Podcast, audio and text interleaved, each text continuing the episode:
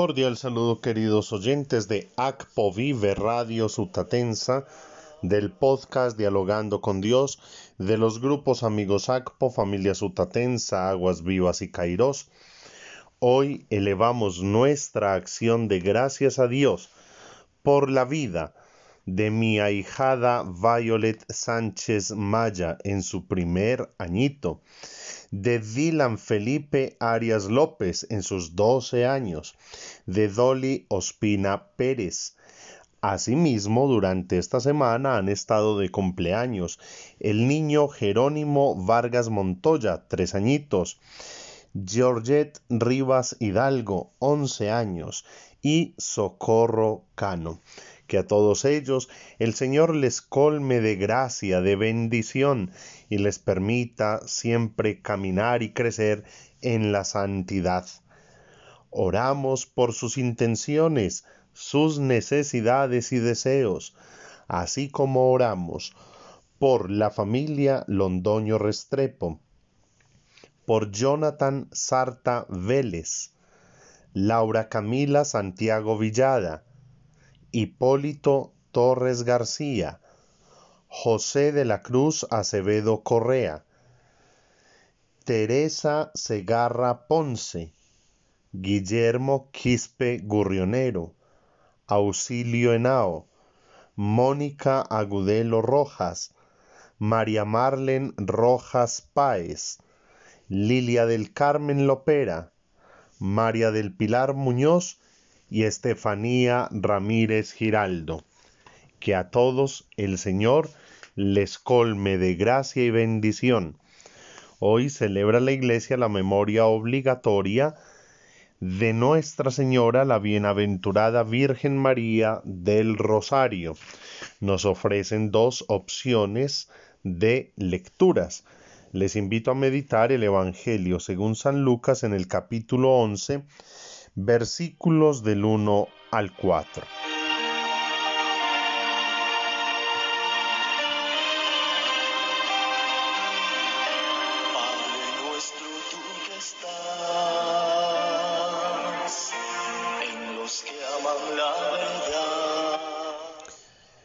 Una vez que estaba Jesús orando en cierto lugar, cuando terminó, uno de sus discípulos le dijo, Señor, enséñanos a orar como Juan enseñó a sus discípulos. Él les dijo, cuando oren digan, Padre, santificado sea tu nombre, venga tu reino, danos cada día nuestro pan del mañana, perdónanos nuestros pecados, porque también nosotros perdonamos a todo el que nos debe algo y no nos dejes caer en la tentación. Palabra del Señor.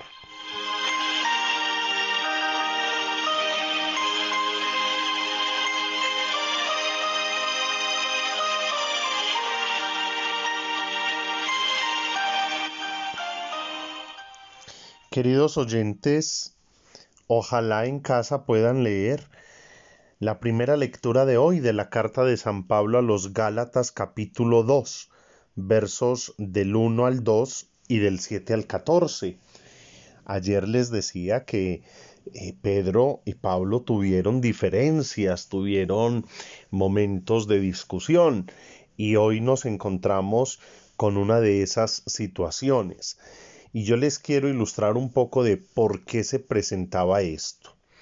Recordemos que al camino de Jesús, al camino cristiano, por la predicación de los apóstoles, se convertían algunos que eran judíos y otros que eran gentiles o paganos, que son personas que viven completamente diferente los judíos que vienen de unas tradiciones muy estrictas en el consumo de ciertos alimentos, en la manera como celebran sus fiestas, en fin. Y los paganos, pues, que podían comer de todo, eh, en fin. Entonces, ¿qué pasa?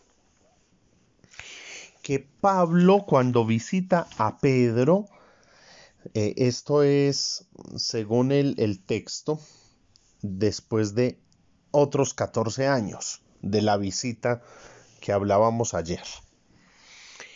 Y encuentra que Pedro está como simulando, porque cuando está con los gentiles, come de todo, vive como ellos viven, y cuando los visitan otros judíos convertidos al cristianismo que siguen siendo estrictos con los alimentos, entonces Pedro como que se le esconde a los gentiles y delante de los judíos deja de comer ciertas cosas y se comporta diferente. Y San Pablo dice, eso es una simulación, eso falta la verdad. Y lo reprende. Entonces, ahí eh, hay una diferencia, hay una discusión. Pablo le dice, si tú siendo judío vives a lo gentil y no a lo judío, ¿cómo fuerzas a los gentiles a las prácticas judías? Porque a pesar de que ya son cristianos, a pesar de que son seguidores de Jesús, les quedan ciertas tradiciones y ciertas ideas de sus antiguas creencias. Entonces es bien complejo, es bien difícil como conciliar ambas cosas. Y yo supongo que Pedro lo hace es por no eh, em, escandalizar a nadie, ¿cierto? Como por tratar de dar testimonio, termina viviendo es en una farsa. Y uno debe evangelizar es con el testimonio. Y aquí nos damos cuenta que Pablo no reniega de Pedro, no dice entonces usted ya no es el Papa, usted con su antitestimonio va a acabar con esta iglesia. No, lo reprende como un hermano eh, en el colegio episcopal, en el colegio apostólico, y ahí van avanzando y hoy seguimos con esta iglesia de más de dos mil años.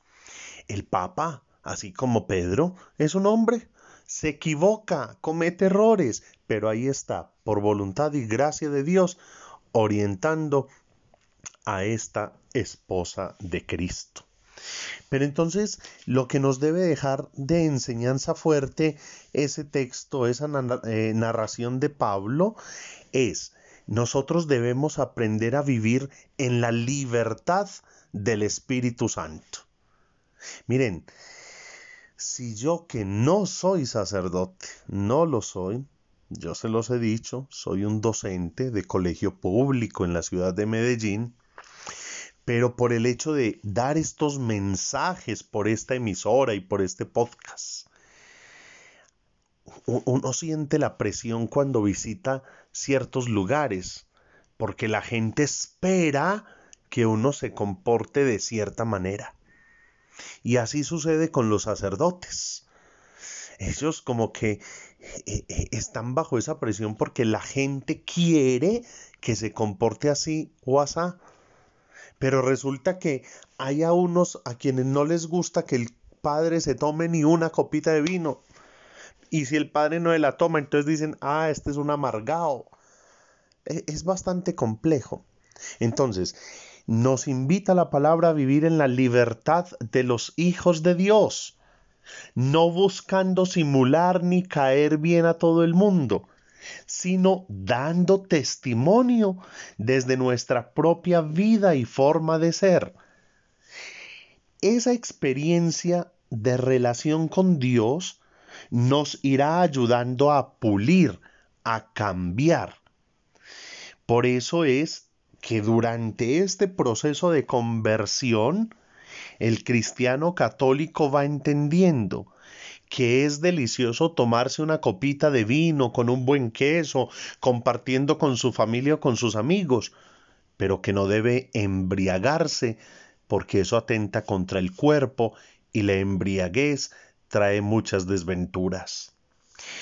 El cristiano católico va sabiendo que debe cambiar ciertas formas de actuar, de comportarse, de pensar, va descubriendo en su relación con Dios que ya no debe ser goloso porque la glotonería también es un pecado, que debe aprender a compartir, a dar su ofrenda, su diezmo, ya no de mala gana, ya no por obligación, sino en esa convicción que va aprendiendo de su relación con Dios, que va aprendiendo en su vida espiritual pero no deja de ser alegre, no deja de ser divertido. Eh, en fin, eh, el Señor nos va puliendo y nos va como enseñando cómo comportarnos, no con fingimiento, sino de acuerdo a la voluntad de Dios, vamos asumiendo esas actitudes y esos estilos de vida. Y créanme, siempre habrá alguien a quien no le guste pero no estamos en este mundo para agradar al mundo, estamos para dar testimonio del Señor Jesús desde nuestra propia vida, desde nuestro propio ser, abrirnos a predicar a un Jesucristo y este resucitado. Entonces aprendamos también cada sacerdote, cada misionero, cada catequista, cada predicador es diferente y cada uno desde su propia experiencia nos está compartiendo el mensaje, la palabra de Dios, y nosotros debemos recibirla con la mente, el corazón abiertos y con el ánimo de buscar aprender más del Señor y tener esa experiencia de amor. Y en el Evangelio vemos a un Jesús que con su testimonio ha despertado el interés de sus discípulos. Ellos han visto que Jesús, en medio de sus trajines diarios, en medio de estar ayudando a los enfermos, predicando el reino de Dios, caminando de un pueblo a otro, en medio de la visita a sus amigos, en medio del descanso, busca momentos de oración, se retira, ora. Entonces ellos le preguntan, le piden, Señor, enséñanos a orar. Esto es lo que debemos aprender padres de familia sobre todo. A los hijos se les enseña con el ejemplo. No le diga a un muchachito de 13 años, vaya a misa, es que usted tiene que ir a misa los domingos.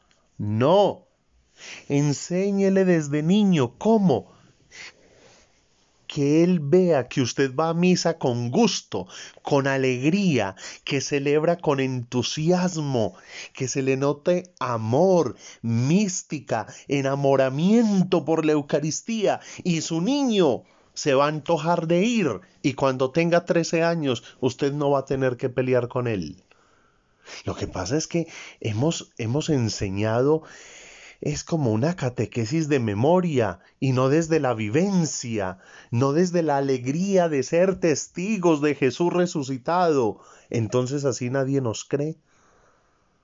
Jesús nos está enseñando a orar porque también Él oraba. Y nos enseña a tener una relación con Dios como un papá, un papá amoroso les pido que cada vez que pronunciemos esta oración del Padre nuestro, no sea una cuestión rutinaria, no sea una simple repetición, cuanto sea una meditación profunda de ese misterio de amor, de un papá que se dona, que se entrega, de un papá que nos ama y que quiere nuestra conversión nuestra salvación y la vida eterna para nosotros. Que Nuestra Señora, la Virgen del Rosario, cada vez que oremos también con fe el Rosario, nos ayude a ir careciendo en esa relación de intimidad con nuestro Padre Dios. Ruega por nosotros, Santa Madre de Dios, para que seamos dignos de alcanzar las promesas y gracias de nuestro Señor Jesucristo. Amén. Feliz día, que Dios les bendiga.